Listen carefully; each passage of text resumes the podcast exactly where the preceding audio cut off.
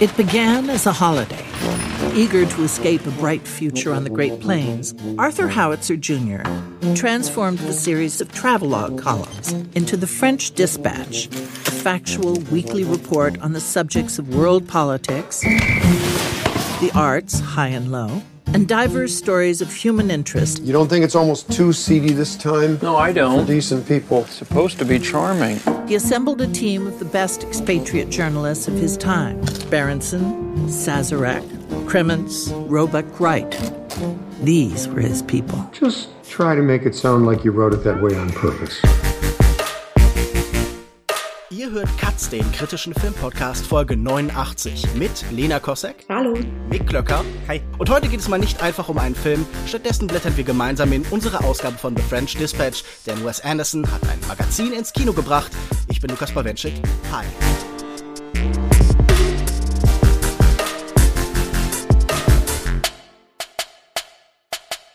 Lena, welches Magazin hat dich eigentlich am meisten geprägt? Oh, das ist tatsächlich eine sehr, sehr schwere Frage. Ähm, ich habe, glaube ich, als Kind immer so, äh, was heißt Magazin, als Zeitschrift die Wendy geliebt, weil ich irgendwann so eine Pferdephase hatte und äh, mhm. bin dann aber relativ schnell weg von Zeitschriften gekommen und äh, bin aber jetzt ähm, zum Vogue-Leser mutiert tatsächlich. Äh, erstaunlicherweise weil ich dort äh, manche Artikel immer sehr, sehr gerne mag und auch ähm, immer wieder was über Kunst äh, drin steht, was meine, meiner Erachtung nach noch mehr ausgebaut werden könnte. Aber ich es irgendwie mag ich es sehr, da durchzublättern, auch wenn natürlich irgendwie gefühlt 50 Prozent eigentlich nur Werbung sind und tausend Sachen, die ich mir definitiv nicht leisten kann. Mick, wie war es bei dir? War es auch die Wendy? Es war auch die Wendy, am Anfang ganz stark, ja. Immer noch großer Pferdefan. Nee, ich habe gerade auch kurz drüber nachgedacht und ich muss, glaube ich, wenn ich ehrlich bin, so eine ganz nerdige Zeitschrift nehmen, die kein Mensch kennt, nämlich den, den, den White Dwarf. Mhm. Ähm, von Games Workshop. Was. Mir genau, sagt es was, Games weil ich Workshop, früher ja. Warhammer 40k gespielt. Ja, genau. Und ich war halt auch so ein, also weil ich ja schon immer irgendwie ein sehr bastelbegeistertes Kind war und so, dann auch irgendwann über Freunde in diese Tabletop-Welt so ein bisschen reingerutscht. Ähm, und ich habe so meine ersten Modelle und so dann immer gebaut nach halt irgendwie so Vorlagen in diesen Heftchen. Und das hat mich wahnsinnig inspiriert und glaube ich auch so tatsächlich dann auch meinen weiteren äh, Schaffens- und Karriereweg so geprägt. Diese Auseinandersetzung mit all diesem Tabletop-Kram und irgendwie Welten erschaffen und Figuren bauen und so. Ähm, das war für mich ganz groß, ja. Das ist tatsächlich, glaube ich, das, was mich so am meisten geprägt hat, auch wenn ich das schon jahrelang nicht mehr gelesen habe. Ähm, und ansonsten so Rolling Stone und so, ja, für so die musikalische Entwicklung und ja, der White Dwarf ist ja ein interessanter Einzelfall, so ein Monopolist, der den anderen auch noch sein Magazin verkaufen kann, das ja vor ja. allen Dingen so ein, ein bisschen auch so ein aufgepimptes Werbeblättchen ist, aber man hat sich doch Voll. sehr drauf gefreut. Wes Anderson ist ein Regisseur des Spezifischen und des Nischigen, deshalb kann ich dir noch die Frage stellen, was hast du denn für eine Armee gespielt? oh, ich habe tatsächlich, das kommt jetzt erschwerend hinzu, ich hatte gar keine Freunde, mit denen ich das spielen konnte. Also es gab in meiner Umgebung gar nicht so richtig äh, irgendwie Leute, die ich dafür begeistern konnte, weshalb ich dann hauptsächlich tatsächlich zu Hause saß und so Figürchen über Figürchen aus den verschiedensten Armeen und Co. irgendwie zusammengebastelt hat. Ähm, was mich am meisten immer interessiert hat, war halt so das Imperium und das Menschliche, was da so in diesen Science-Fiction-Geschichten drin steckt. So damit habe ich mich sehr viel beschäftigt. Also so zerstörte Städte bauen und ähm, irgendwie so das, das Leid des einfachen Menschen in einer grausamen Welt, im Weltall irgendwie, wo alles zerstört ist und nur Krieg herrscht und so. Das ähm, hat mich immer sehr begeistert. Gar nicht jetzt so die mega coolen Space Marines oder sowas. Ja. Good Vibes Only. Mick, du bist neu bei Katz. Für manche Hörer sicher auch eine neue Stimme. Du bist Politikwissenschaftler. Man kennt dich vielleicht aus dem Fernsehpodcast mit Stefan Schulz und außerdem hast du, äh, da zitiere ich jetzt meinen hilfreichen Kollegen Christian Eichler, irgendeinen Filmhintergrund. Und ich habe im Vorfeld schon herausgefunden tatsächlich, dass du Szenenbildner warst und in Teilen auch noch bist. Ja, genau, das ist richtig. Ich habe ähm, das vier Jahre, also eigentlich studiert man das natürlich nur drei Jahre bis zum Bachelor, das vier Jahre studiert an der Filmuniversität in Babelsberg ähm, und da dann so meinen mein Zugang zum Film dann so richtig quasi professionalisiert und von da aus dann auch ähm, an vielen Produktionen mitgearbeitet, alles, was man so kennt, wenn man selber irgendwie beim Film mal gearbeitet hat, also von den studentischen Produktionen über Musikvideos und Werbungen und Theaterstücken und ähm, letztendlich auch Langspielfilmen und Serien äh, mitgearbeitet. Und das mache ich jetzt tatsächlich schon, da ich relativ früh angefangen habe und so alt bin ich noch gar nicht, seit so fast zehn, zehn Jahren, ja. Bin ich da irgendwie unterwegs. Genau, und das ist sicher auch ein interessanter Blick dann auf Wes Anderson, bei dem ja sehr viel über das Szenenbild passiert. Ja. Wir ja. sollten vielleicht noch kurz einführen, wie kommt diese Folge zustande, beziehungsweise warum ist sie eigentlich so spät? Ursprünglich war sie sehr viel früher geplant. Christian war nach dem, äh, ja, nach unserem Venedig-Aufenthalt im was rede ich, nach unserem Wien-Aufenthalt im Urlaub und eine der Vertretungsfolgen sollte sich mit diesem Film beschäftigen. Dann bin ich krank geworden und deshalb haben wir das Ganze irgendwie ausfallen lassen. Aber dann war immer noch der Gedanke da, hey, man kann das eigentlich noch immer machen. Der Film ist noch nicht ganz aus den Kinos verschwunden, deshalb holen wir das jetzt nach. Lena, wir haben hinter der Paywall schon vier Stunden über Wes Anderson gesprochen, über alle Filme eben bis auf diesen neuen hier und das genau. holen wir jetzt noch nach. Vielleicht ohne allzu viel zu spoilern, hat dieser Film deine Meinung zu Wes Anderson noch mal irgendwie verändert, verschoben? Nein, verändert auf äh, gar keinen Fall. Vielleicht hat er ein bisschen verändert, wie ich in den nächsten Wes Anderson-Film reingehen werde. Könnte ich mir vorstellen. Vielleicht mit einer etwas anderen Erwartungshaltung als in den jetzt. Ja, okay. Mhm. Vielleicht sollten wir noch kurz erklären, worum es geht. Es ist ja gerade wahnsinnig trendig, Journalisten so ein bisschen zu beweihräuchern, die Retter der Demokratie. Wes Anderson hat auch seinen Journalistenfilm gemacht, aber natürlich ist er ein wenig anders als vielleicht manches, was da so veröffentlicht worden ist. Es geht um The French Dispatch of the Liberty Kansas Evening Sun, um einen europäischen Ableger einer amerikanischen Zeitschrift, angelehnt an den altehrwürdigen New Yorker. Und wir bekommen nach so einem kleinen Editorial am Anfang über den Gründer und Chefredakteur Arthur Horowitz Jr., gespielt von Bill Murray, vier längere Artikel, also so Filmepisoden zu sehen. In der ersten, der radelnde Reporter, geht es um die Stadt Ennuy-sur-Blasé, in der das Ganze auch spielt, in der das Magazin entsteht und darüber, wie sich diese Stadt über die Jahre verändert hat. In der zweiten, das Betonmeisterwerk, wird von dem modernen Maler Moses Rosenthaler erzählt, der von seiner Gefängniszelle aus die Kunstszene verzückt. In Korrekturen eines Manifests geht es um die sogenannte Schachbrettrevolution und darum, wie die Autorin des Textes sich mit der jungen Galionsfigur der Studentenrevolution einlässt. Und in der letzten Episode, das private Speisezimmer des Polizeichefs, fallen Restaurantkritik und Kriminalgeschichte zusammen. Fangen wir vielleicht mal bei einem Verb an, das über diesen Film immer wieder so wertend ausgeschüttet wurde. Richard Brody nannte den Film im, im New Yorker overwhelming und er war damit überhaupt nicht so allein. Jan Küveler hat in der äh, Welt, glaube ich, geschrieben, der Film wäre lustvoll überfordernd und in der Taz sagte man, da sei von allem etwas zu viel. Also egal, ob man negativ geurteilt hat oder positiv geurteilt hat, alle waren sich irgendwie einig, dieser Film ist wahnsinnig voll, übervoll vielleicht, mit Stars, eigentlich jede Rolle wird von jemandem mit klangvollem Namen gespielt, mit visuellen Ideen und vielleicht fangen wir damit an. Wie ging es dir denn mit diesem Exzess, Mick, der da praktiziert wurde?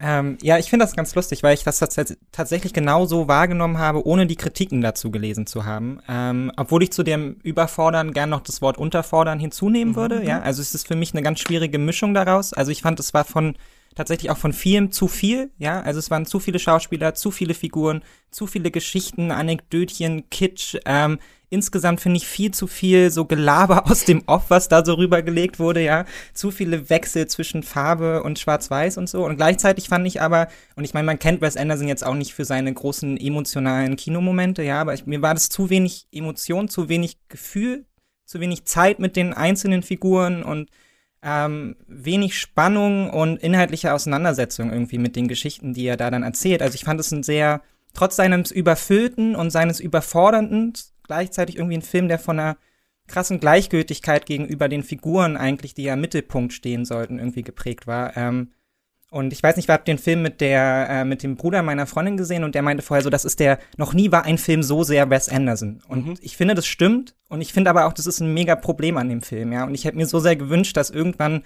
und ich glaube, das hat man oft bei so großen Regisseuren, die können dann irgendwann einfach machen, was sie wollen und die haben Mittel ohne Ende. Jeder Star ist irgendwie bereit, mit ihnen zu drehen und alle Producer sind wahrscheinlich auch, die lesen das Drehbuch und sind direkt so toll, hoffentlich macht er das mit uns.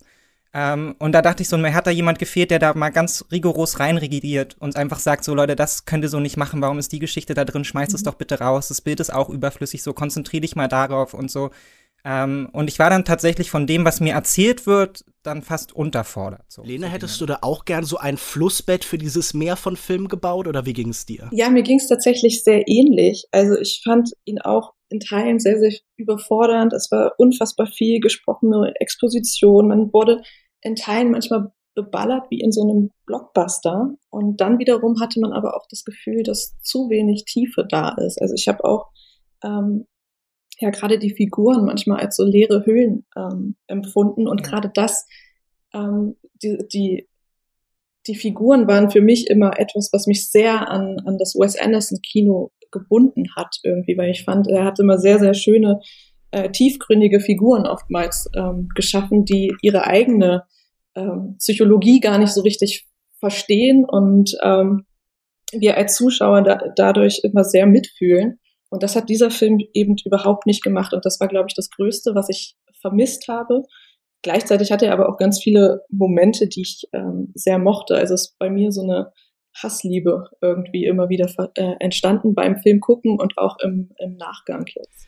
Lena, wir hatten in unserem Wes Anderson Special ja schon diagnostiziert, die Fronten sind eigentlich so ein bisschen verhärtet, die mhm. Urteile mhm. über Wes Anderson sind gefallen und jetzt hat man oft nur noch die Möglichkeit, sich auf die eine oder die andere Seite zu schlagen. Und auch in diesem Gespräch jetzt habe ich das Gefühl, wird wieder das deutlich, was seine Karriere ja eigentlich immer bestimmt hat. So, es wurde immer wieder gesagt, diese Stilisierung, diese Puppenhauslogik, die distanziert, die verhindert die Emotionen. Das ist ein Urteil, das wurde ja schon über Bottle Rocket zum Beispiel eigentlich getroffen. Und ja. auch dieses Urteil, das finde ich ganz interessant, ähm, von Mick, das ist jetzt der Wes Andersons dickste Film überhaupt. Das ist der, das, das Wes Anderson Konzentrat. Auch das wurde ja eigentlich immer wieder auf jeden Film gelegt. Also zuletzt zum Beispiel bei The Grand Budapest Hotel war das so der große Credo mhm. und da war es noch tendenziell etwas Positives. Und ich möchte auch sagen, für mich war das im Großen und Ganzen bei aller Skepsis, die ich immer gegenüber Wes Anderson habe, schon auch eine positive Überraschung. Ich mochte Isle of Dogs mhm. überhaupt nicht. Ich hatte massive Probleme mit dem Film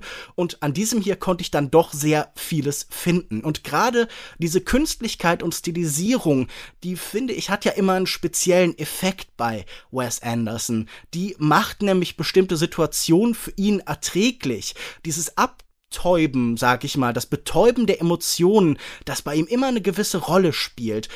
Das hat ja auch stark mit seinen Figuren zu tun. Das hat damit zu tun, dass die sich bestimmten Erfahrungen nicht unmittelbar stellen können. Und ich finde, ganz oft sind so ja, so Ebenen der Künstlichkeit, ja, Möglichkeiten, dann irgendwie die, die unmittelbare, die schnelle Emotion zu verhindern und eine tiefer gehende irgendwie zu erleben. Mir erinnert sich dieser, dieser Film sehr stark an zwei Regisseure. Einer wird explizit zitiert, Jacques Tati. Mhm. Wir haben am Anfang, als das Gebäude des French Dispatches gezeigt wird, eine Einstellung, die ganz klar angelehnt ist an Mon Oncle. Und äh, das sind ja Filme, die leben davon. Sie machen permanent große Tableaus auf, in denen wir sowas suchen können. Sie lassen Dinge gleichzeitig passieren. Sie haben so den Versuch, die Demokratisierung von Bildern, die die Malerei manchmal in sich hat, weil Ereignisse gleichwertig nebeneinander stehen, so äh, in das Kino zu übertragen. Das hat er hier oft und gleichzeitig musste ich an Roy Anderson denken, an den äh, schwedischen mhm. Filmemacher, der auch ganz stilisierte Filme hat, ganz deprimierende ganz oft, dem man auch oft sagt, ja gut, wo ist denn hier die Emotion, du betäubst das alles. Und es geht ihm ganz oft darum, halt auch so ein bisschen von der Gegenwart als etwas gemäldehaft Erstarrtes zu erzählen. Und ich hatte das Gefühl, das war auf interessante Weise das, was Wes Anderson auch in allem Chaos und aller Bewegung machen will. Denn das spannendste Element, finde ich, an diesem Film, wenn ich jetzt visuell ansetze, dass wir ganz oft eine statische Kamera mhm. haben, aber Bilder, die sich bewegen, Sets, die sich bewegen, Welt, die mhm. sich bewegt oder einzelne Figuren, die sich aus Standbildern herausbewegen. Ein neues Element, das er hier einführt erstmals, sind so quasi Freeze Frames. Sie sind keine echten Freeze Frames. Die Leute halten einfach wie vielleicht in Police Story, äh, äh, Police Academy irgendwie am Ende immer still und bewegen sich nicht und Sachen sind irgendwie montiert. Und da sind dann einzelne Figuren, die treten da heraus. Und das sind immer die Künstler. Ich glaube, er hat eigentlich über Journalisten einen Künstlerfilm gedreht und darüber, wie sie die Welt sehen, wie sie die Welt erfahren, wie sie sich von der Welt distanzieren und darüber, wie sie der Welt wieder näher kommen. Sorry, das war ein sehr langer Monolog. Mick, kannst du damit irgendwas anfangen oder war das genauso zu viel wie bei Wes Anderson? Ähm, nee, also gerade auch deinen dein Zugang zu Roy Anderson fand ich, fand ich sehr gut, weil ich finde, dass die beiden generell auch in ihrer Stilisierung schon eine Nähe zueinander mhm. haben. Ähm, aber ich finde, ansonsten Wes Anderson wird ja oft so ein bisschen verklärt, als wäre jemand, der jetzt irgendwie so sehr verspielte Bilder macht. Und das ist eigentlich, nehme ich ihn persönlich zumindest nicht so wahr. Ich finde, Wes Andersons Filme sind eigentlich von so einer sehr starken audiovisuellen Klarheit geprägt gewesen, immer so. Und ähm, das sind aufwendige Sets und das sind auch detailverliebte Sets, in denen man sich, in denen man sich irgendwie verlieren kann.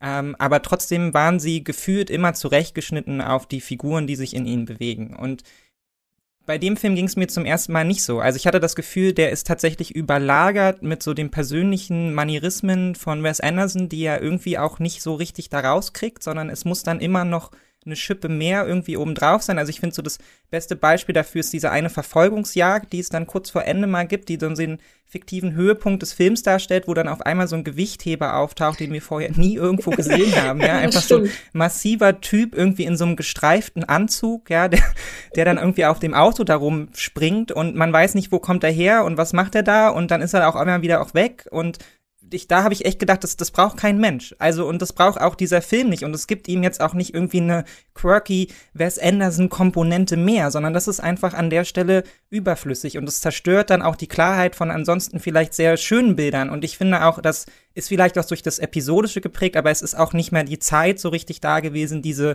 Welten, die er da schafft, zu erfahren, ja. Also wir haben zum Beispiel diese, diese Bilder, die ich ja total gerne mag, wenn er, wenn er Räume aufschneidet, ja. Und man hat wirklich so den Querschnitt von, und das kennt man ja aus verschiedenen Szenen, man kennt das von dem Boot und so, das, mhm. und es gibt ja auch wieder so einen Moment mit dem Flugzeug, wo mhm. man sich eigentlich so wünscht, dass man jetzt irgendwie in diese Welt, in dieses Flugzeug, ja, eintauchen kann und mal so in jeden Raum reinschauen und dann entdecken kann, was da passiert. Und er nutzt es dann aber letztendlich nur für so 15 Sekunden oder so und dann ist dieser Moment wieder weg. Und das geht mir bei dem Film an ganz vielen Stellen so, dass ich gar nicht mehr das ich habe gar nicht mehr die Zeit, mich irgendwie in diese Welt hineinzufinden. Und das, was er mir gibt, ist so, schon so übermanieriert irgendwie, dass es mir wahnsinnig schwer fällt, mich darin zu orientieren. Und das ging mir tatsächlich bei Wes Anderson-Filmen vorher noch nicht so. Und das ja. stört mich auch in gewisser Weise hier an ihm. Ich finde das interessant, weil ich habe bei diesem Film tatsächlich gedacht, oh, Wes Anderson entwickelt sich weiter.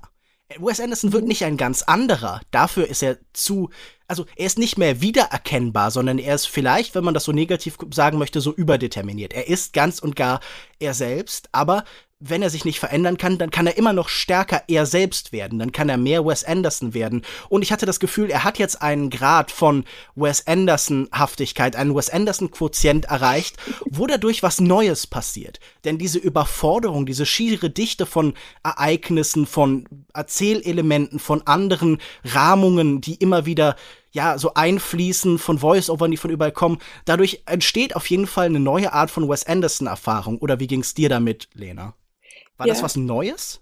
Ich finde schon, dass es was Neues war. Gerade ähm, dieses episodenhafte Erzählen und das ist vielleicht auch, Mick mein, sieht es als etwas Negatives, dass man nicht so richtig in diese Welten eintauchen kann, aber gleichzeitig werden, finde ich, werden die dadurch auch ein bisschen spannender, weil man sich noch so viel mehr dazu denken kann, ähm, wie wenn wir jetzt eben ähm, einen ganzen Film mit den äh, Royal Tenenbaums äh, verbringen. Also ich fand das äh, auf der einen Seite sehr, sehr interessant, äh, diese Episodenstruktur. Auf der anderen Seite hat es mich immer mal wieder gestört, weil ich zum Beispiel die erste Episode mit Owen Wilson, da hatte ich am Anfang totale Probleme, mich darauf einzulassen. So, also ja. das war für mich. Die ist da aber auch nur so vier Minuten lang. Genau, oder? die ist ja, nur die vier Minuten. auch nur damit Owen Wilson auftaucht. Ja, das hatte ich auch am Anfang das Gefühl. Und ich hatte das ich, ich weiß nicht, das war alles super, super schnell, total überladen ähm, und dann diese direkte Ansprache von Owen Wilson als uns, äh, an uns als Zuschauende hat mich irgendwie erstmal direkt rausgebracht aus dem Film und gleichzeitig fand ich aber die mhm. Bilder super, super schön in dieser Episode, wie er da irgendwie in dieser Straßenbahn oder was es war oder dem Bus sich festhielte, immer mit seinem ähm, Rennrad dabei und äh, man diese diese typischen Kamerafahrten hatte ähm, mit ihm auf dem Rennrad. Das fand ich total schön, aber da, dadurch, dass das dann so kurz war, hatte ich erstmal Probleme in den Film einzusteigen und war ähm, mhm. habe die erste Episode auch jetzt äh, im Nachgang ist mir die erst wieder eingefallen, weil ich die total verdrängt hatte. Ich fand ganz interessant einen Zugang, den ich bei einem amerikanischen Kritiker Jonathan, äh, Josh Larson gelesen habe, der gesagt hat, vielleicht sollten wir diesen Film weniger wie einfach nur einen Film bestrachten, sondern vielleicht stärker wie ein Album. Also mhm. etwas, wo wir nie die Illusion hätten, beim einmaligen Durchhören von 45 Minuten vielleicht alles gesehen zu haben, alles wahrgenommen zu haben, sondern wie etwas, das eben ganz bewusst auch zerlegbar ist, natürlich in einzelne kleine Sequenzen, aber das eben davon lebt, dass man ihm wieder begegnet und so. Könnt ihr mit dieser Perspektive, das ist vielleicht eher ein Album, eine große Komposition als etwas, das ganz stark so nur von dem einmaligen Betrachten von der Ganzheitlichkeit lebt. Also ist das ein Zugang, der euch vielleicht hilft? Mick, dir? Äh, ich verstehe den, ich verstehe den Ansatz. Ich finde auch episodisches Erzählen an sich auch spannend so. Und ich brauche jetzt auch gar nicht ähm, jetzt den klaren, den klaren Höhepunkt irgendwie zur Mitte des Films. Es ist natürlich komplexer, sich das dann anzuschauen, ja, weil man hat bestimmte Sehgewohnheiten und ein bestimmtes Gefühl dafür, wie Filme dann halt sich so in der Zeit bewegen und so. Und das ist, das hat man hier bei dem Film halt nicht so, ne? Er plätschert so ein bisschen vor sich hin. Aber ich würde auch sagen, selbst bei einem Album gibt es ja eine Komposition, die in sich irgendwie geschlossen ist, ja. Also man packt ja auch nicht einfach wahllos Lieder auf ein Album, Natürlich. sondern man hat ja dann auch dort irgendwie, ne, das beginnt halt irgendwie, man macht, macht die Musik auf am Anfang mit dem ersten Track oder so, man wird eingeführt und da würde ich halt auch sagen, diese Geschichte mit Owen Wilson, die führt mich jetzt nicht in den Film ein, mhm. also ich habe nicht das Gefühl, ich krieg da jetzt schon mal so eine Gesamtidee davon, wie das Album aussehen soll und, und dann fehlt mir halt auch so ein bisschen, dass ich das dass ich da so eine Struktur habe, die sich dann halt so durch dieses Album irgendwie durchzieht in, in, in irgendeiner Form. Und ich finde zum Beispiel diese, äh, die an sich ja erste Geschichte, ähm, nicht The Cycling Reporter, sondern The Concrete Masterpiece, das ist eine Geschichte, die hätte ich mir gerne 90 Minuten lang angeschaut. Und die hat mich mhm. wahnsinnig mitgenommen. Ähm, und die hat mich auch ähm, emotional erfasst und da war ich voll dabei und ich habe mich auch gefragt, so ist das vielleicht auch nicht nur eine Geschichte über einen zwanghaften Künstler hier, sondern eine Art von Selbstporträt, mhm. vielleicht auch über Wes Anderson, ja, der ja selber ein zwanghafter Künstler ist und irgendwie nicht raus kann und die Welt auch immer anders zu betrachten scheint als die Menschen um ihn herum. Und das fand ich wahnsinnig spannend und ich hätte so viel, so gerne so viel mehr Zeit verbracht mit den Figuren, ja, aber ich habe nicht das da fehlen dann vielleicht so vier Minuten von dem Track oder so, ja, die mal halt nicht mit ähm, voll gemacht sind, dann halt mit ähm, über überreizten Stimmen, die da irgendwie darüber sprechen oder ich brauche nochmal Tilda Swinton irgendwie in drei Cutscenes dazwischen, ja, die mir dann diese Geschichte ausbreiten. Ich will dann bei den Figuren sein, ich will die Musik dann auch wirklich hören so und das das habe ich das Gefühl, die Zeit nimmt er, gibt er mir nicht, sondern es sind alles so zwei Minuten Tracks und dann ist vorbei, gerade wenn ich das Gefühl habe, ich habe den Groove irgendwie gefunden in dem Album. Mhm. Und das fand ich ein bisschen schade. Also, obwohl ich die Idee jetzt von so einem episodischen Film jetzt kein Problem finde und daran an sich, glaube ich, auch Freude haben könnte. So. Also meine hm. Erfahrung war da tatsächlich ein bisschen anders, weil mein Eindruck wirklich war, wenn Chaos irgendwo ist, dann genießt man die Stille natürlich noch ein bisschen mehr. Und ja. Wes Anderson hat natürlich die Momente, in denen er sich plötzlich in seinen Mitteln reduziert, in denen zum Beispiel jetzt in dieser Episode Benicio del Toro als Maler da einfach mit Lea Seydoux zusammenlegt. Oder er hat vielleicht eine der emotional eindeutig stärksten Momente. Deshalb ist sie auch sehr spät am Ende, wenn äh, Jeffrey Wright und äh, Nescaffier, der Koch, danach zusammenliegen und wir mhm. da wirklich ganz dezidiert so nochmal uns stärker auf ihre persönlichen Erfahrungen einlassen können. Also mein Eindruck war schon, dass da eine Modulation stattfindet und dass das Chaos auch dazu da ist, damit wir dann nachher die Stille mehr genießen können. War das bei dir auch mhm. so, Lena? Ja, da würde ich tatsächlich mitgehen. Ich finde auch, also ich finde die Albummetapher sehr interessant. Bei mir wäre es jetzt eher aber dann doch nochmal auf das Magazin gedacht an sich, weil auch mhm. wenn wir ein Magazin lesen, dann äh, lesen wir das nicht von vorne nach hinten durch meistens. Manchmal fängt man mittendrin mal an. Wendy? Auch nicht die Wendy. Also wobei doch, da waren es ja äh, dann eine Geschichte an sich, aber so gut habe ich das nicht mehr im Kopf. Äh, aber zumindest, man sucht sich einen Artikel raus, ähm, man legt, die, legt das Magazin mal zwischendurch beiseite. Ähm, und ich habe tatsächlich auch das Gefühl, dass der Film ähm, mit jedem Mehrsehen wahrscheinlich anders wirken würde. Also ich habe ihn jetzt tatsächlich nur direkt am ersten Wochenende, als er ins Kino gekommen ist, ähm, gesehen. Ich kann mir aber, wie gesagt, vorstellen, dass mit jedem Rewatch, dass ich den mehr lieben könnte. So, dass mhm. man dem immer mehr ab, äh, abfinden kann.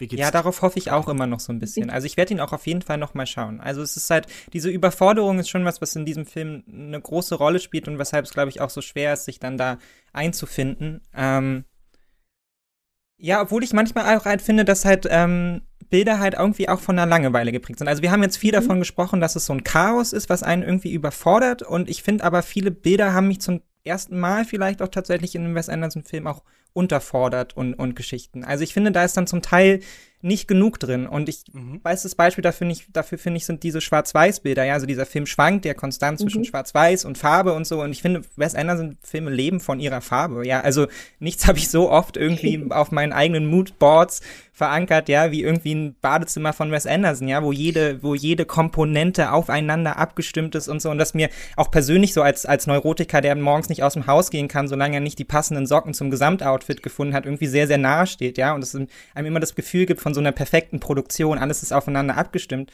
Und ähm, dadurch entwickelt sich ja auch eine, eine bildnerische Tiefe so. Und das, dieses Gefühl habe ich tatsächlich bei diesen Schwarz-Weiß-Bildern zum Beispiel kaum gehabt. Ich fand, die waren wahnsinnig, wahnsinnig flach und konnten den Blick auch gar nicht so richtig halten. Also die sind dann zum Teil tatsächlich auch von einer ähm, von einer ästhetischen Langeweile geprägt immer mal wieder. Und ich finde zum Beispiel auch diesen, das habt ihr ja sehr schön beschrieben, diese, diese ersten Bilder von, äh, von Frankreich, ja, dieses Frankreich-Gefühl aus der Perspektive eines Amerikaners, was uns da von Europa erzählt wird.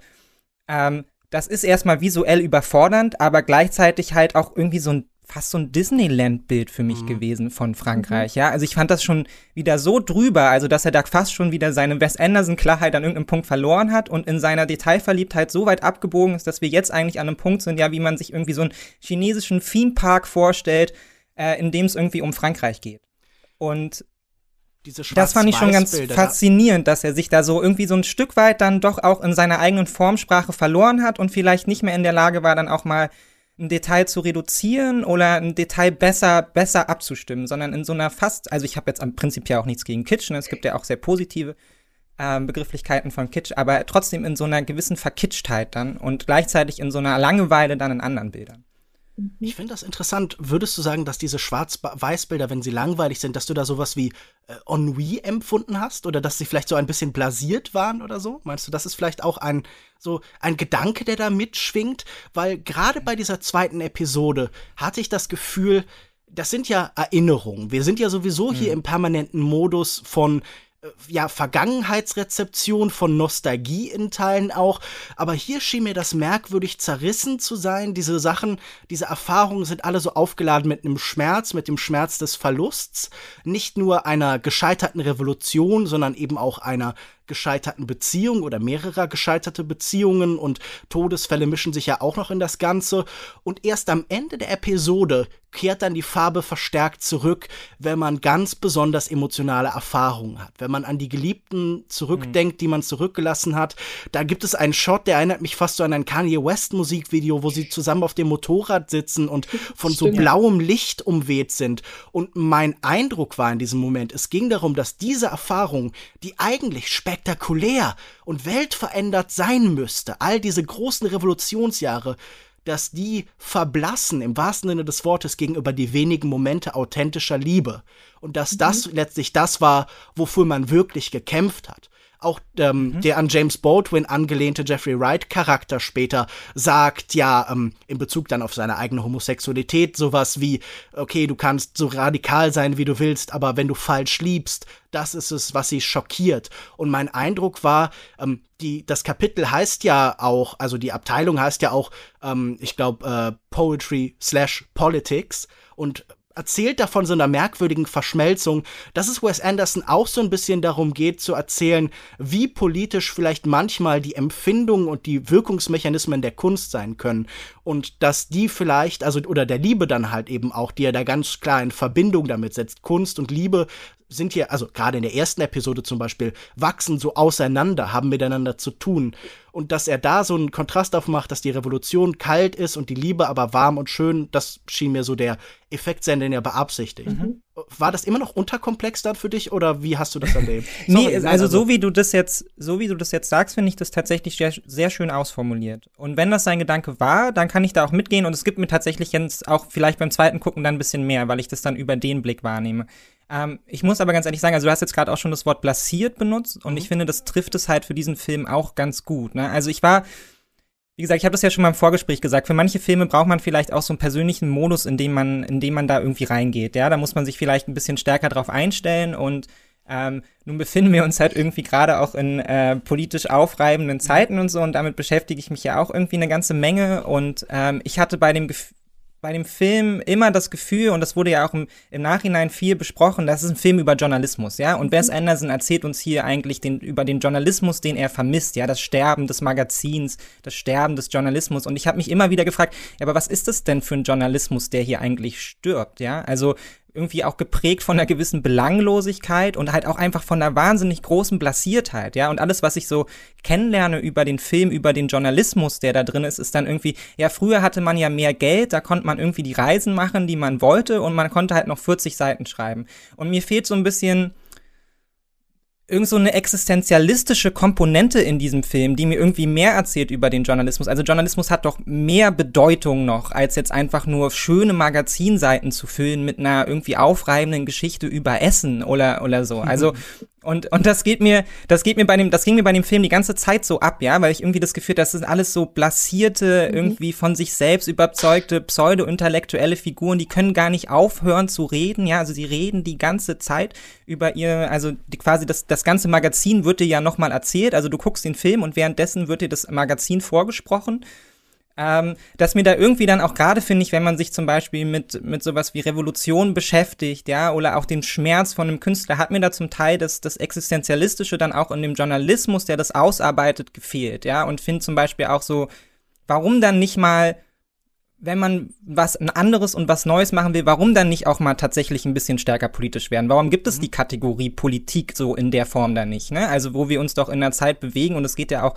vielleicht an einem Wes Anderson nicht vorbei, ja, in dem Journalismus einfach äh, konstantes Schlachtfeld ist und täglich bedroht, ja, weltweit. Und das findet man hier nicht, ja. Das ist das Ringen um den, um den Journalismus und auch das Ringen darum, welche Bedeutung er in der Gesellschaft eigentlich hat, sondern was wir hier, was mir hier präsentiert wird, ist ein Bild von Journalismus, wo ich sagen würde, ja, das ist schön. Und das ist auch wichtig und natürlich ist Kulturjournalismus und Liebe erfahren für uns auch alle wichtig, aber so die Exist das Existenzielle des Journalismus geht mir hier irgendwie ab. So, das fehlt mir hier an irgendeinem Punkt, dass ich da mal das Gefühl habe, hier wird richtig rausgearbeitet, was macht Journalismus aus und welche Bedeutung hat der in unserer Gesellschaft und auch für unseren, ja, für, für Staatlichkeit und auch unser Empfinden so in einem Kollektiv und welche Aufgaben übernimmt er auch und mhm. das ist natürlich alles wahnsinnig viel erwartet von so einem Film, aber ich finde, das, das hat halt eigentlich so gut wie keine Komponente, bringt das hier rüber, sondern diese Figuren, diese Journalisten bleiben mir den ganzen Film über relativ, relativ flach und eigentlich auch eher, eher unliebsame Charaktere. Ja, also ich fühle mich dann sehr rein in die Geschichten, in die Charaktere, die mir erzählt werden, aber diese Journalisten bleiben mir eigentlich fremd. Und es ist auch nicht das Bild von Journalismus, was ich jetzt irgendwie so, wo ich ja. jetzt sagen würde, das vermisse ich jetzt so wahnsinnig, ja, dass jetzt irgendwie weiß ich nicht, das ist jetzt überspitzt, ja, aber dass jetzt weiße Männer mit wahnsinnig großen Mitteln ausgestattet durch die Welt fahren, ja, und mir irgendwie Frankreich erklären, so. Also du sehnst dich nicht nach dem Dandy-Journalisten, nach äh, Dekadence im Journalismus. Lena, was ist das für ein Bild von Journalismus, das hier bezeichnet wird? Wie hast du das gesehen? Hm, ich habe das als sehr seicht empfunden. Irgendwie, ich habe auch empfunden, dass hier kein sonderlich kritischer Journalismus stattfindet, sondern dass wir hier irgendwie ja, wie eben, wenn wir sonntags durch so ein, so ein kleines Magazin noch mit Heft, äh, blättern, was aber jetzt irgendwie uns nicht großartig politische Themen aufbereitet, uns, sondern uns einfach eher so in so eine, wir wollen uns ein bisschen wohlfühlen, wir lesen das jetzt mit unserem ähm, Kaffee und äh, die Sonne scheint durch unser Fenster. Ähm, so habe ich das ein bisschen ähm, empfunden. Und ich finde es aber ganz inter interessant, was ähm, Mick jetzt gesagt hat, weil ja zum Beispiel auch gar nicht thematisiert wird, also nicht wirklich zumindest am Ende, verlieren ja alle ihren Job. Ja. ja. Und das findet überhaupt, also es findet einfach nicht wirklich statt. Wir Natürlich muss der Film uns nicht zeigen, was passiert jetzt aus denen, aber es wird noch nicht mal wirklich thematisiert, dass jetzt hier eben dieses Magazin endet äh, mit seinem Tod und dass alle arbeitslos sind. Und Mhm. Dass alle in Frankreich sind und äh, eigentlich ja jeder jetzt äh, vor Existenzängsten ja, steht. Bei Wes Anderson, das haben wir in unserem Special auch schon ausgeführt, geht es eigentlich immer um den Tod. Mhm. Dieser Film beginnt und endet mit dem Tod, mit dem Verlust einer glänzenden, schönen Gegenwelt. Und ich höre das, was ihr sagt und kann das sehr gut nachvollziehen wir haben ja, wie schon gesagt, heute eine Zeit, in der der Journalismus oft so auf Podeste gestellt wird, wo man sich sehnt nach den Investigativreporter, die auch in irgendeiner Form durch ihr Handeln so etwas Aktivistisches haben, die die Welt mit gestalten. Und das ist bei Wes Anderson sicher nicht komplett anders, aber es geht ihm schon am ehesten um, na, es, es hieß gerade, dass es seicht. Es geht ihm vielleicht auch so ein bisschen um die Verteidigung des Seichten, ja. des einfach Schönen, des äh, Arrangierten, des Designens einer Welt, die nicht nur eben die, die reine menschliche Essenz ist, das Überleben, sondern vielleicht auch so ein bisschen das Leben, das schöne Leben, das eben da immer noch drüber gepfropft ist. Diese Welt, die eben entsteht, wenn man nicht alles auf das Nötige Wichtigste reduziert und das vermisst er und natürlich kann man dann sagen, okay, war das nicht nur immer für einige wenige. Natürlich wäre der Traum und die Utopie, die man dann entwickeln muss, immer die, äh, wie kann man das für für alle bieten? Denn ich muss sagen, für mich hat diese Welt, die da ist, schon einen Charme. Zum einen sind es natürlich nicht weiße Männer, sondern da ist auch der Jeffrey Wright Charakter, eine Art James Baldwin, der auch mhm. noch homosexuell ist, der auch noch eben so verschiedene ähm, identitäre äh, Probleme in dieser Welt hat, identitäre Widerstände, auf die er stößt und so.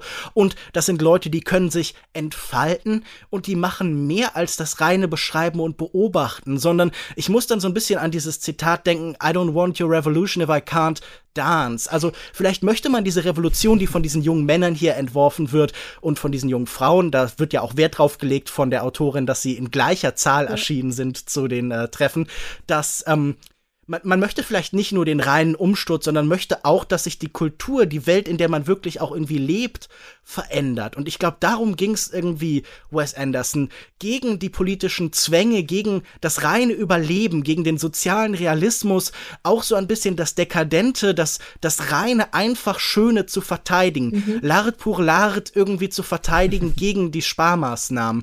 Ähm, mit dieser Perspektive, leuchtet euch das irgendwie ein oder ist das immer noch äh, einfach blöd und da fehlt der richtige Blick auf Journalismus? Doch, also, weil, finde, so habe ich's verstanden. Ja. Ich finde, mir leuchtet das auch ein und ich finde vor allen Dingen, was der Film sehr schön macht und das hast du vorhin schon, ähm, Lukas, kurz gesagt mit dem Schwarz-Weiß. Der Film ähm, macht es eben durch emotionale Bewegung. So, also es geht da, darum, eben auch bei, bei den Texten, beziehungsweise dann eben in dem Sinne, was bei dem, was wir sehen, es geht um eine emotionale Bewe äh, Bewegung, also auch Journalismus, der einen ähm, emotional mitnimmt. Und ich fand ähm, gerade diese Schwarz-Weiß-Thematik extrem spannend, weil ich zwischendrin ähm, am Anfang habe ich gedacht, so, oh ja, ganz klar, das ist jetzt hier Vergangenheit und dann springt er aber ja immer wieder in die Farbe und irgendwann war ich so, okay, was möchte er mir jetzt eigentlich sagen? Und im, ähm, im Nachgang habe ich so überlegt, naja gut, es geht hier um, um Text. Ähm, äh, das heißt, vielleicht möchte er uns einfach die Bilder des Magazins in, ähm, in Farbe zeigen. Ja. Und dann wieder. Vergangenheit wird plötzlich gegenwärtig. Genau, das ist nämlich auch der Punkt, bei dem ich inzwischen bin, dass ich mir sage, so, okay, es geht eben um Vergangenheit, es geht ähm, eben um diese Elemente der Farbe im, im, im Flashback. Das heißt, gerade in dieser, ähm, in dieser ähm, Kunstepisode haben wir dann zum Beispiel wechselt, wechseln wir in die Farbe, wenn wir die Kunstwerke sehen. Und Kunstwerke haben natürlich immer etwas Gegenwärtiges, aber eben auch was Zukünftiges. Und das ist ja an sich schon eine Bewegung in sich und gerade dann als emotionale Be äh, Bewegung des Gegenwärtigen und Zukünftigen bei dieser Studentenbewegung, ähm, Bewegung, wo wir dann zum Beispiel auch wieder in die Farbe wechseln, wenn die tanzen.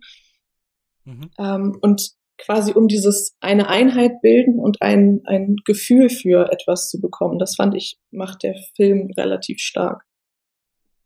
Mhm. Mick, gab es denn wenigstens einzelne Szenen, die du besonders schön fandst, die dich besonders mitgerissen haben oder so? Also blieb das gänzlich bei dieser emotionalen Distanz oder gab es auch Momente, die dich irgendwie erreicht haben? Nee, meine Sorge, also mein, mein Hauptproblem mit dem Film ist ja auch gar nicht, dass ich nicht zu den Figuren durchdringen konnte oder dass ich das Gefühl hatte, da wäre keine emotionale Tiefe angelegt, sondern ganz im Gegenteil, dass ich das Gefühl hatte, da, da ist so viel mehr eigentlich noch drin und ich habe aber nicht die Chance, also es wird nicht ausgearbeitet, sondern es bleibt dann irgendwie darüber, darüber irgendwie so dieser, dieser Teppich des Visuellen halt irgendwie liegen und, und das verhindert vielleicht zum Teil auch das Eintauchen in die, in die Figuren. Also zum Beispiel The Concrete Masterpiece fand ich insgesamt eine, eine wahnsinnig spannende und schöne Geschichte. Also und ich kann mich da sehr gut reinfühlen, ja, auch in die, in die Auseinandersetzung eines Künstlers mit seinem Werk und ähm, wie man gezwungen wird, letztendlich bestimmte Sachen einfach zu schaffen und die versteht dann aber vielleicht auch niemand anders. Und ich finde da, also ganz großartig fand ich halt schon diese Szene, wie sie sich da aufbaut, Lea Seydoux und ähm, man hat sofort so eine Vorstellung von jetzt irgendwie so einem, so einem Akt, Aktbild Mhm. irgendwie aus dem 19., frühen 19. Jahrhundert, ja, und dann schauen wir darauf und es ist einfach so ein expressionistisches Meisterwerk, ja, und es ist halt eine ganz andere Wahrnehmung, also dieser spezielle Blick des Künstlers und das fand ich eine großartige, großartige Szene, ähm, nur das ist eine Szene, die habe ich halt leider am Ende des Films schon fast wieder vergessen, ja, weil mir dazwischen so viel halt irgendwie auch noch vorgeworfen wird, dass ich sie halt einfach aus dem Blick verliere, dass sie sich bei mir nicht festhaken kann, nicht festhalten kann. Und in anderen Bildern zum Beispiel ähm, auch The Private Dining Room of the Police Commissioner, ich glaube, da ist viel drin, was man da auch hätte an, ähm, an visuellen Komponenten noch rausholen können. Ja, aber es ist ja an sich ist es ja eine Restaurantkritik, die dann aufgeladen wird, noch mit dieser Entführungsgeschichte, die dann so einen internen Höhepunkt irgendwie darstellt. Und da habe ich mir so ein bisschen gedacht, so, warum hat er nicht einfach mal Chef's Table geguckt? Also, weil das könnte mir jetzt so, also da ist so viel mehr möglich, ja. Also man könnte hier visuell so spannende, tolle Bilder schaffen und es wirklich nur über die Emotion des Essens, ja, selbst wenn man es nicht selber genießen kann, aber es gibt ja Formate, die schaffen es tatsächlich, das zu präsentieren und ich habe den Geschmack irgendwie auf der Zunge, ja, und ich sehe da das visuelle Meisterwerk in diesem Essen. Und ich sehe das Essen aber hier einfach kein einziges Mal. Ja, es wird mir auch letztendlich nicht beschrieben, sondern es ist halt dann so eine vage, ja, das Essen von äh, das Essen ist ganz, ganz toll und alle sind davon immer begeistert und ich sehe den dann irgendwie in der Küche machen und tun und so, aber ich krieg gar keine Beziehung zu diesem Essen, ja, und ich krieg auch keine visuelle Beziehung dazu. Und gerade bei Essen fand, dachte ich dann auch, das, die komplette Episode in Schwarz-Weiß. Ja, und ich, was ist denn eine wahnsinnig wichtige Komponente bei Essen? Naja, damit ich da, dass ich auch sehe, was ich esse, ja, und auch ein Gefühl bekomme für die Farbe, ja, für das perfekt gebratene Steak oder was auch immer, ja, das in der Mitte noch rosa ist. Und das fand ich dann, fand ich einfach schade, weil ich glaube, er hätte hier, und das, ich bin prinzipiell ja auch Wes Anderson Fan, ja, und diese Filme sind für mich halt auch in so meinem eigenen Schaffen sehr wichtig, aber da hätte ich mir einfach gewünscht, dass er da manchmal dann auch an den richtigen Punkten vielleicht noch mal ein bisschen mehr reingepackt hätte und sich dann wirklich auch mit dem, was er da ne, als Restaurantkritik zeigen will, dann auch auseinandersetzt, weil ich glaube, das kann einen begeistern.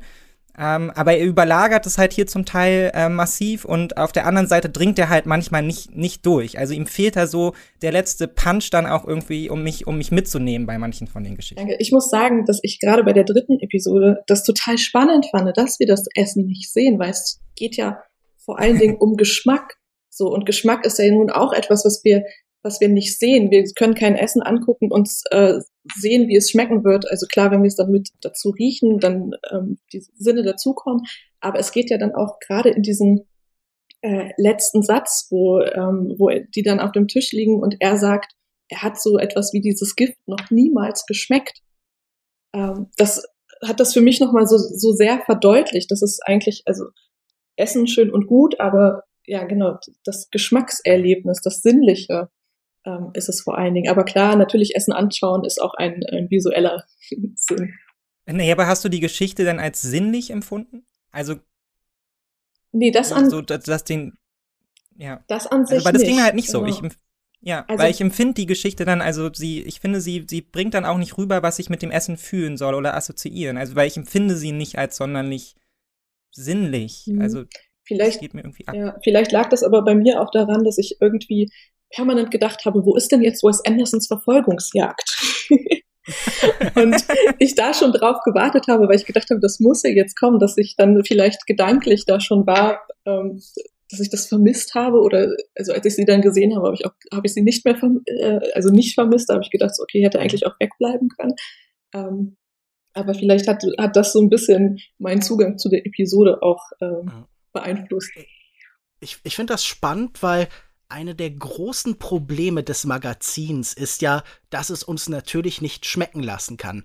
Das ist eines der großen Probleme der Restaurantkritik. Die können natürlich kein Steak beilegen. Das ist nicht wie Yps mit Gimmick und diesmal haben wir ein Sorbet dabei, sondern der muss allein mit seinen Worten evozieren, was hier passiert. Und ich glaube, Wes Anderson hat sich in diesem Moment dann zur Aufgabe gesetzt, wie kann ich die Wirkung dieses Essens für die Menschen hervorheben, ohne es zu zeigen. Also eine spannende Selbstverknappung. Und sein Gedanke ist letztlich, das Essen ist etwas, das eine universelle Erfahrung ist. Es geht ja darum, dass all diese Leute so Expatriates sind, dass die äh, aus den USA oder von sonst wo kommen und jetzt in der Fremde leben, oft umgeben, immerzu von Fremden und wie sie auch hier sagen in Gesprächen miteinander, das Essen ist irgendwie was Verbindendes. Und genau wie im Magazin ist letztlich alles, was uns von dem Essen bleibt, ein paar Sätze, dieses finale Gespräch untereinander.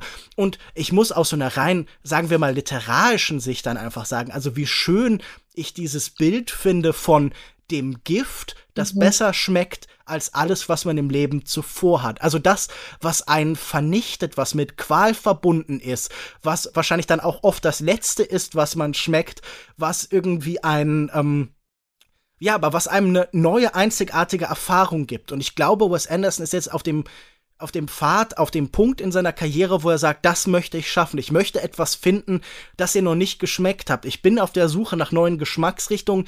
Deshalb ist dieser Film anders als davor. Und mich erinnert es an etwas, das mir meine Freundin mal erzählt hat. Ähm, ihr wisst ja, Hunde dürfen keine Schokolade essen. Mhm.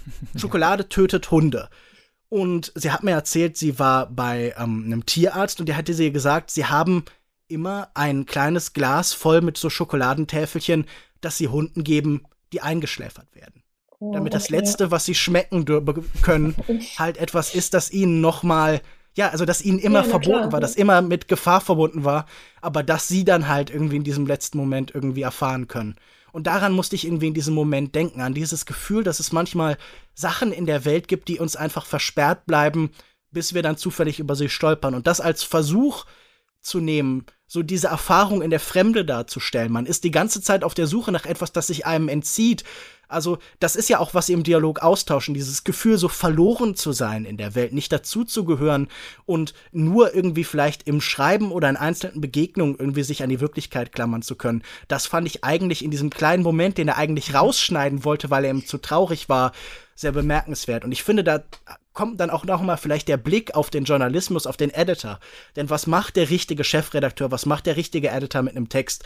Er weiß, was zu viel ist und was fehlt.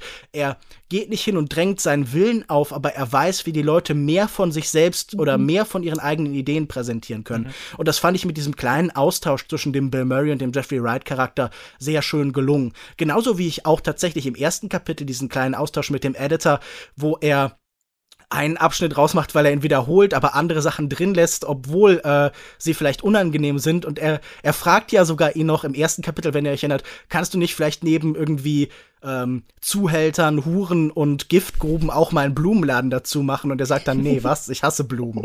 Und genauso finde ich, passt da dieser Moment ganz schön. Und die bieten auch so eine ganz nette Klammer für die Frage, was macht eigentlich diesen Editor da so besonders? Und ich finde, deshalb kommen da in diesem kleinen Abschnitt zusammen, was das dritte Kapitel uns erzählen will oder das letzte Kapitel und das, was er uns allgemein vielleicht über diese Rolle von Chefredakteuren sagen will. Also ich für, für mich war das äh, diese gerade dieses dritte Kapitel auch noch mal sehr bemerkenswert. Auch wenn ich diese Verfolgungsjagd im hier im Linie Claire Stil, also bei ähm, so an Hergé angelehnt, mhm. jetzt auch nicht wahnsinnig mitreißend fand. Aber ich fand lustig, dass da plötzlich so ein äh, Einradfahrer oder was auch immer war. Also von mir aus kann man so das Leben ist doch voll mit Momenten, wo auf einmal komische Typen auftauchen, die man nie vorher ja. gesehen hat, wo man denkt so, hä, was war das denn jetzt gerade? Da dachte ich so, hey, wieso nicht? Das geht mir auch oft so. Oft bin ich der Typ. Ja, das finde ich ja prinzipiell auch. Also ich mag ja, also wir waren ja am Anfang auch schon bei Wes Anderson, ja, und die Filme sind ja auch von der wahnsinnigen Absurdität geprägt mhm. und man geht danach auch immer aus dem Kino und denkt sich so, also was war das jetzt eigentlich und was war dieses große Gerät, was da irgendwie rumsteht und die ganze Zeit vor sich hin walzt und so und muss da irgendwie erstmal einen Bezug zu finden, ja, oder irgendwelche Menschen kippen in der Ecke einfach tot um und die Szene ist vorbei. Ähm, das mag ich prinzipiell auch total gerne. Nur ich hätte mir dann halt manchmal gewünscht, dass es dann vielleicht irgendwie noch ähm, tatsächlich absurder ist, ja, weil für mich ist jetzt so ein Gewichtheber in so einem gestreiften Outfit jetzt nichts Absurdes, mhm. ja, das kenne ich von, das kenne ich ja quasi von jeder, jeder Postkarten, von jedem Postkartenstand, ja, da gibt's da irgendwie so ein Bild von so einem Zirkus und für mich, also das sind immer so Bilder, die ich da im Kopf habe von Sachen, die halt Menschen prinzipiell immer ganz toll finden, ja, deshalb schauen ja auch alle so gerne irgendwie Serien über die 20er Jahre, weil das so eine Welt ist, da findet sich jeder gerne irgendwie zu Hause, ja, mit irgendwie Federchen mhm. im Haar und Perlenkette und weiß ich nicht, schöne Anzüge, ja, und dieses, dieses Manierierte halt, was da irgendwie drin liegt. Und da hätte ich mir einfach so ein bisschen, und ich finde zum Beispiel, das gelingt ihm halt bei Grand Budapest Hotel viel, viel stärker, ja, dass da eine, dass da eine, obwohl es irgendwie eine historische Überzeichnung ist, dann trotzdem so eine eigene Fantasie da irgendwie drin steckt. Und ich nicht das Gefühl habe, es wird nur so aus so Bausteinen, die halt irgendwie historisch anziehend sind, irgendwie zusammengebastelt. Und ähm, das hat mir hier zum Beispiel, zum Beispiel manchmal gefehlt, ja, dass ich das Gefühl habe, hier ist irgendwie, und wenn es nur, wenn es nur das Kostüm ist, was irgendwie speziell ist, ja, oder so, und das, das fand ich hier einfach so ein bisschen schade, dass ich oft das Gefühl habe, er bedient sich hier jetzt auch nur noch so einem, so einem Kasten aus halt historisch irgendwie schön anmutenden Bildchen und fügt sie halt dann so zusammen. Ähm, aber das ist vielleicht auch, weiß ich nicht, vielleicht war ich da auch einfach so ein bisschen überspannt und dann auch irgendwann so ein bisschen angenervt von diesen immer gleichen Wes Anderson-Bildern. Ja, dass mir manchmal da so ein bisschen die Spannung gefehlt hat. Das ging mir ja schon bei diesem französischen Haus am Anfang so, dass ich einfach dachte, warum steht da jetzt nicht einfach mal so ein blöder Citroën irgendwie aus den 80ern davor? Einfach mal so ein hässliches Auto, was irgendwie so ein bisschen Spannung in dieses Bild reinbringt. Alles ist immer so rund und irgendwie die Farben sind so perfekt orange, blau, alles aufeinander abgestimmt. Ich dachte so, nee, ich will jetzt hier auch einfach mal einen Bruch irgendwie an irgendeiner Stelle. Und ähm, davon finde ich, hat der Film relativ wenig. Na, wobei ich halt immer denke, Wes Anderson geht es auch schon darum, wie uns das irgendwie vor den Abgründen der Unmenschlichkeit rettet, oder? Das ist, glaube ich, so sein, so diese Form von Schönheit und Ordnung ist seine Vorstellung auch von Zivilisation. Ich denke ja. da ganz stark an Grand Budapest Hotel, wo mhm. es darum ja auch geht, so dieses Gefühl, äh, Gustave Age, äh, dieser Concierge, der legt immer Wert auf eine bestimmte Ordnung und Disziplin und Schönheit und Sachen bewegen sich. Und das ist natürlich Wes Anderson, der von sich selbst erzählt. Und dann kommen halt die düsteren Mächte aus der Ferne und zerstören das und sind das, was das irgendwie stört. Und er, er versteht das immer so, er versteht einen ganz ho hohen Grad von Artificialisierung, von Verkünstlung als was Widerständiges. Man baut etwas ein, das irgendwie so in sich geschlossen ist, das keine fremde Macht von außen mehr kann. Etwas, das dann so eine monolithische Logik bekommt, an der alles andere zerschellt. Und ich glaube, das ist so seine Vorstellung, wenn man bei Wes Anderson eine politische Dimension suchen will, seine Vorstellung von Polit, das, von Politik, das Form Politik mhm. ist, dass Form etwas Widerständiges in sich trägt. Das ist seine, seine Hoffnung oder seine Utopie, die sich durch dieses Werk eben zieht. Obwohl ich mich dann halt auch fragen würde, äh, trifft es denn, trifft es dann immer noch so zu? Mhm. Also, weil mein persönliches Empfinden der Gegenwart ist ja eigentlich eine, eine überästhetisierte Gegenwart, ja? Also, mhm. dass er letztendlich ähm, alles, was irgendwie, also jede, jede Plakatwand ist ja heute gestaltet ohne Ende, ja. Also wir finden ja überall, also wenn man sich jetzt nur mal in Netflix reinguckt, ja, also die Ästhetisierung nimmt ja einen wahnsinnig hohen Stellenwert inzwischen mhm. wieder im Kino ein, ja. Also die Geschichte tritt zurück zum Teil vor, hinter so Schauwerten und man liest es dann auch manchmal so in Kritiken, dass dann so, ja, die Geschichte ist nicht so gut, aber es sieht wahnsinnig toll aus, irgendwie. Und da finde ich auch so ein bisschen, da fehlt ihm vielleicht dann auch noch mal ein Zugang zu einer, zu einer Welt, die sich letztendlich auch ein bisschen Wes Andersons hat, ja, also die ist ein bisschen mehr mhm. Wes Anderson geworden, ja, als er das vielleicht noch, als er mal angefangen hat, Filme zu machen, so war, ja, wo vielleicht noch nicht so ein Wert darauf lag. Aber mein Gefühl ist eher, dass wir in, in der Welt leben, die wahnsinnig stark geprägt ist von, von Ästhetisierung und von Gestaltung. Jeder gestaltet sich selbst, man gestaltet, ähm, jedes Projekt braucht irgendwie eine aufregende Projektmappe, die irgendwie bis ins kleinste Detail durchgestylt ist und so.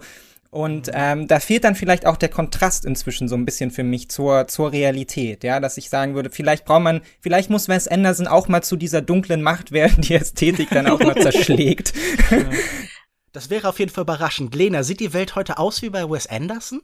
Ähm, nee, weil sie bei weitem nicht so geradlinig ist. ich das muss stimmt, auch ja. äh, sagen, dass ich, also ich kann das total nachvollziehen, was du sagst, aber ich finde gerade da ähm, kommt für mich dieses Schwarz-Weiß so besonders raus, weil gerade in der ähm, in der ähm, Künstler-Episode ähm, The Concrete Masterpiece, da fand ich zum Beispiel das Schwarz-Weiß sehr, sehr schön, weil da eben dann doch reduziert einfach auch viel mit Licht gearbeitet wurde und äh, man zwar auch die Gradlinigkeit hat, man hat so ein bisschen die Überfrachtung, aber eigentlich sehr wenig, weil wir sind in sehr viel leeren Räumen ähm, beziehungsweise in sehr viel großen Räumen.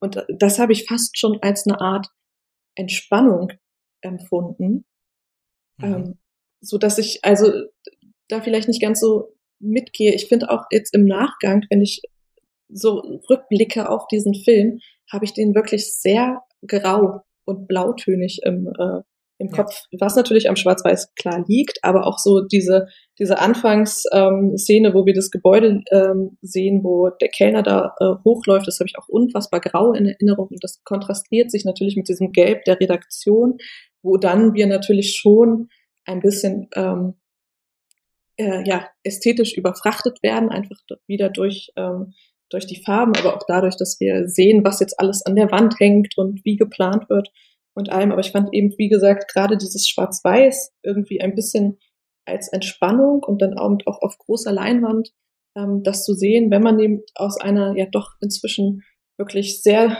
durchästhetisierten Welt äh, kommt, äh, als Erholung. Ja. Ja, ich glaube, der Journalist ist bei ihm ja auch so ein bisschen jemand, der die graue Welt anmalt, mhm. oder? Der uns die ja. Farben sehen mhm. lässt, die uns sonst vielleicht verborgen geblieben wären.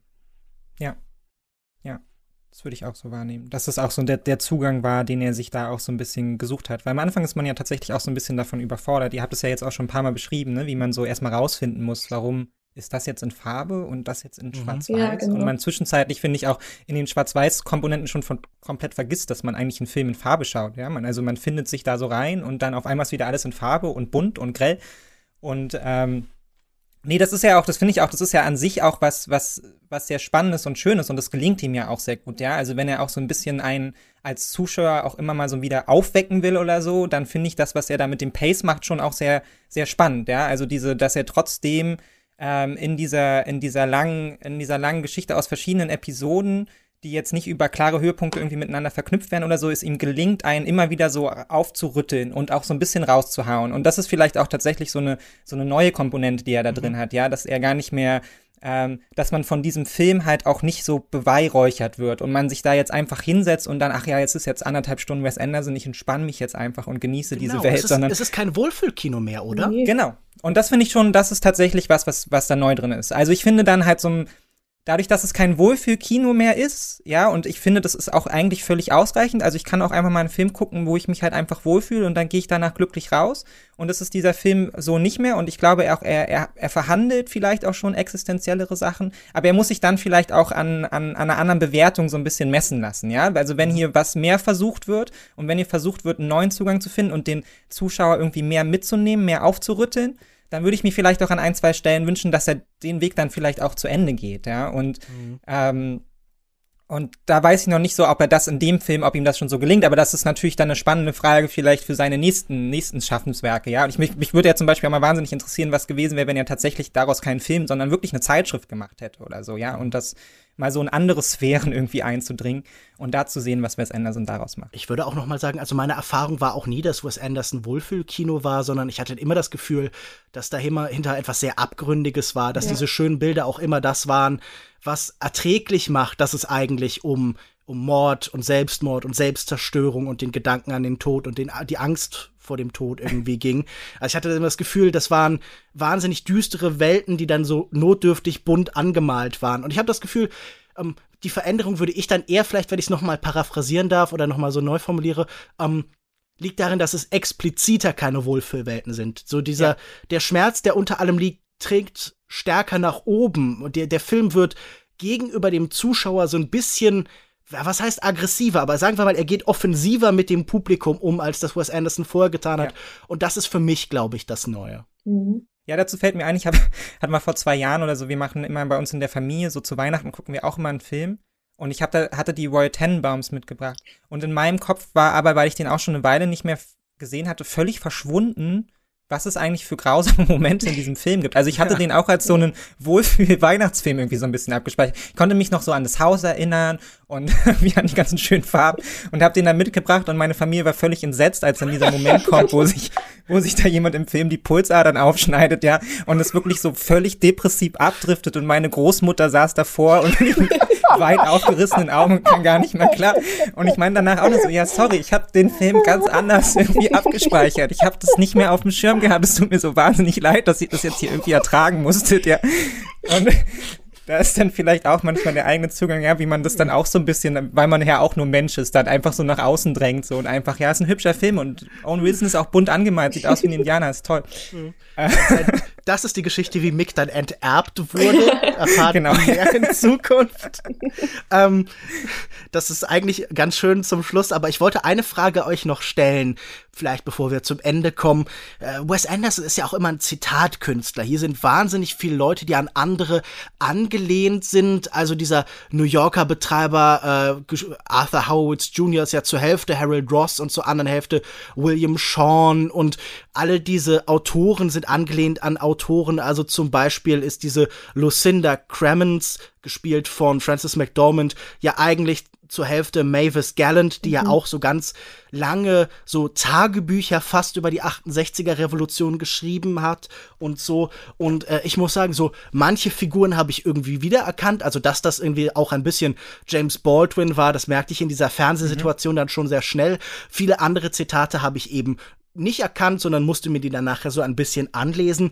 Glaubt ihr, das ist nötig, um mehr aus dem Film zu nehmen? Profitiert der von seiner Zitatwelt? Was habt ihr mit diesen ganzen Verweisen gemacht? Auch an Filmemacher, also nicht nur an Tati, sondern also zum Beispiel gerade in dieser letzten Episode ist ja super viel Jean-Pierre Melville drin, diese ganzen Polizeisituationen. Mhm. Ähm, wie ging es euch damit?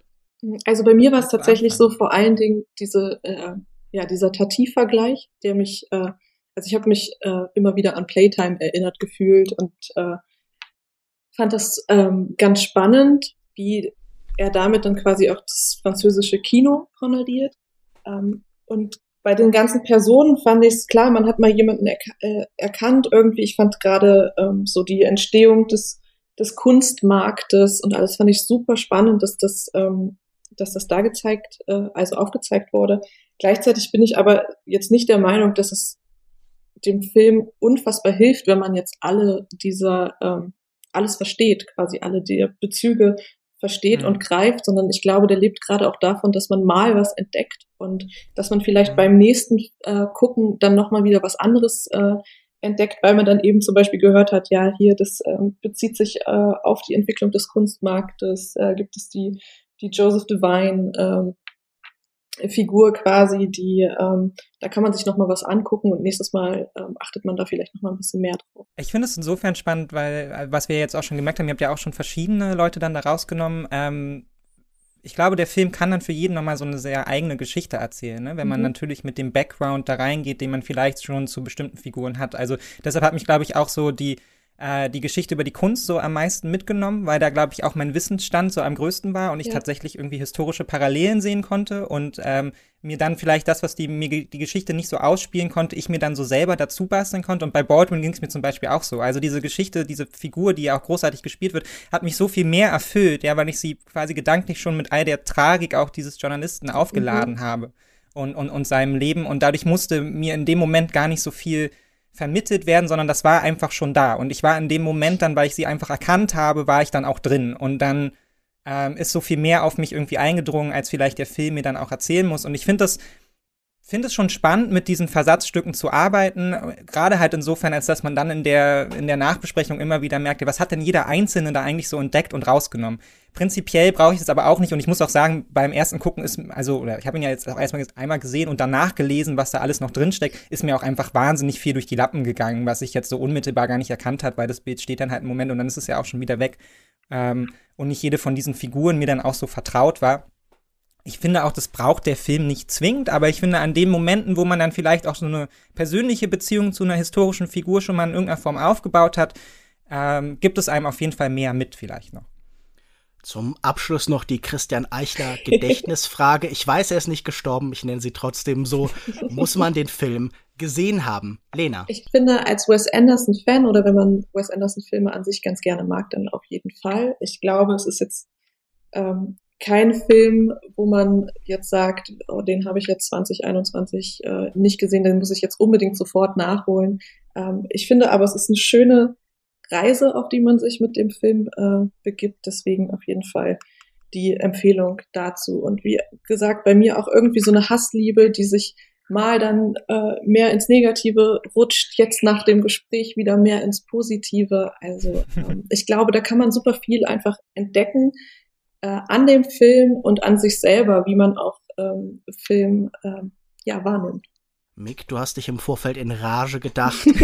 ist das eine Erfahrung, die du auch anderen aufnötigen möchtest? Ja, definitiv. Also ich finde natürlich, man muss keinen Film gesehen haben. So, jetzt komme ich wieder mit, mit der Meta-Aussage, die da immer drüber, also müsst die vor allem gar nicht jeder gucken. in jeder Ausgabe mindestens genau, einmal sagen. Es muss wenigstens einmal angesprochen werden. Also keiner zwingt euch jetzt hier diesen Film zu gucken. Ähm, ich muss aber auch sagen, also ich finde, wir haben ja jetzt darüber auch schon wunderbar diskutiert, ja, und Filme begeistern mich immer, wenn ich das Gefühl habe, da, da liegt auch eine Diskussion irgendwie drin und ähm, auch die ganzen Kritiken haben ja deutlich gemacht, das ist ein das ist ein Wechselspiel auch der Gefühle, ja, man haut sich das da so hin und her und man merkt vielleicht jetzt im Gespräch, was man an der Stelle verpasst hat oder was vielleicht auch andere wahrgenommen haben. Deshalb für Wes Anderson-Fans stellt sich wahrscheinlich eh nicht die Frage. Natürlich wird man diesen Film gucken. Ähm, und ich glaube auch, dass er, ne, das Überfordernde kann ja auch was haben oder vielleicht auch dann das Gefühl, dass man vielleicht an Stellen auch unterfordert ist. Also ich würde schon empfehlen, den Film zu gucken und dann auch zu schauen, was er mit einem selbst vielleicht macht und vielleicht auch die eigenen Sehgewohnheiten bricht oder auch nicht und ob man sich jetzt denkt, davon möchte ich jetzt noch, ich möchte, dass Wes Anderson diesen Film jetzt weiterentwickelt, ja, und diese Schritte macht oder halt auch sagen, uh, das war jetzt aber irgendwie so voll daneben. Ähm, ich glaube, es macht Freude, den Film zu gucken, so oder so. Ja, meine Empfehlung ist, der Familie die Royal Tenbaums zu Weihnachten zu zeigen und vielleicht danach noch mit ihnen in diesen Film ins Kino zu gehen. Ich glaube, das klang schon ein bisschen an. Ich war sehr angetan. Für mich ist das schon ein sehr bemerkenswerter Film. Und genauso wie Benicio del Toro im Gefängnis dazu verdammt ist, weiterzumalen, bin ich scheinbar als Kritiker weiter dazu verdammt, Wes Anderson zu verteidigen und sogar für ihn zu sprechen. Also ich, äh, mich hat er so ein bisschen zurückgewonnen mit diesem Film, weil ich auch das äh, Gefühl hatte, er entwickelt sich weiter, er will mhm. noch mal woanders hin, er bleibt nicht stehen bei den Puppenhäusern und bei den Konstruktionen und so, sondern er benutzt das, um damit immer neue Dinge zu entwerfen und zu machen und zu immer neuen Dingen vorzudringen. Und ich gehe sehr gern mit ihm weiter auf diese Reise. Dann, äh, bleibt mir jetzt zum Abschluss nur noch zu sagen, vielen Dank, dass ihr euch die Zeit genommen habt, mit mir aufzunehmen. Vielen Dank, Lena, vielen Dank, Mick. Ja, sehr gerne, sehr danke für die Einladung. Ja, vielen Dank. ja, natürlich, sehr gern. Ich fand, das war auch ein sehr angenehmes Gespräch. Ähm, gibt es zum Abschluss noch irgendwas, das ihr empfehlen wollt? Habt ihr einen tollen Film gesehen? Gibt es irgendwas, das ihr pluggen wollt, wo ihr sagt, diese Sendung zum Beispiel vielleicht vom Fernsehpodcast Mick ist besonders gelungen, da müsst ihr unbedingt reinhören oder so? Wie sieht's da aus? Ja, ich würde definitiv empfehlen, mal ab und zu reinzuhören. Ich bin ja auch nur einmal im Monat da, wenn wir dann vor allem so hardcore in die Politik einsteigen. Ähm, aber ich bin ja zu dem Podcast auch gekommen, weil ich jahrelang davon großer Fan war und mir das wahnsinnig gerne angeschaut habe. Und ich finde auch in ähm, in politisch bewegten Zeiten, wo man vielleicht auch manchmal so ein bisschen an der Realität verzweifelt und sich ähm, den Kopf schüttet über die Politik, die gemacht wird, ist es immer ein ganz schönes Gefühl zu haben, mit anderen Leuten irgendwie in einem Boot zu sitzen und alle empfinden das Gleiche. ja, das, das schafft ja auch schon irgendwie so eine, so eine Gemeinsamkeit. Ähm, deshalb hört da gerne rein. Ähm, und ansonsten weiß ich gar nicht. Ich bin gerade, so viel habe ich gar nicht geguckt. Ich gucke gerade diese David Attenborough auf, äh, auf Netflix. Mhm. Diese Naturdokumentation, die jetzt auch nicht wahnsinnig fördernd sind, aber ähm, wahnsinnig entspannend vor, so kurz vor der Weihnachtszeit und dem Weihnachtsstress da nochmal reinzuschauen und sich einfach Tiere im Dschungel anzugucken. Kann Lena, ich auch sehr empfehlen. Lena, außer dem großen vier Stunden Wes Anderson Special mit dir, bei dem wir durch alle Filme mit dem mit fast derselben äh, ja, Detailtreue wie durch diesen Film gehen.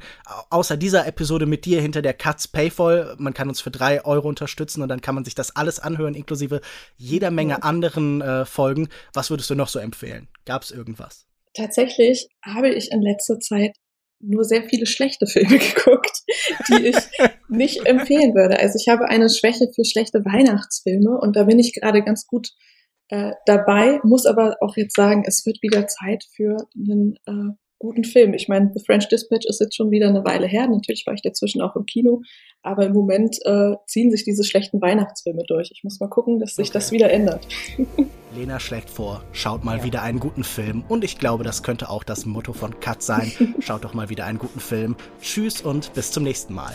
Tschüss. Ciao, ciao.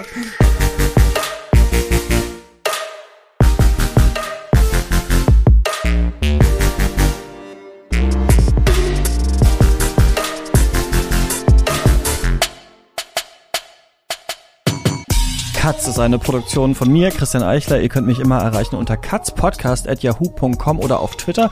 Äh, folgt auch gerne unseren GästInnen rein und checkt deren Projekte aus. Die Links gibt's in den Show Notes. Wir sind auch auf Instagram. Da gibt's immer mal äh, Umfragen und Eindrücke von Festivals zum Beispiel. Und Bewertungen in der Podcast-App eurer Wahl helfen uns sehr, aber am aller, allermeisten hilft uns, wenn ihr Katz finanziell unterstützt. Nur so können wir diesen Podcast machen und die Infos dazu gibt's auf steadyhq.com slash cuts. Wenn ihr uns unterstützt, dann bekommt ihr jeden Monat exklusive Folgen und auch Zugang zum Cuts Discord, wo wir zusammen diskutieren, Bücher lesen, Filme schauen, Spiele spielen und so weiter. Und an dieser Stelle danke ich den Menschen, die uns mit 10 Euro im Monat unterstützen. Das sind Jan Ehlers, David Bockhorn, Stefan Kiske, Georg Kraus, Christian Wefers, Florian Zeppenfeld, Joshua Franz und Tom Simmert. Unsere weiteren ProduzentInnen findet ihr in den Shownotes. Macht's gut, bis nächste Woche oder vorher im Discord.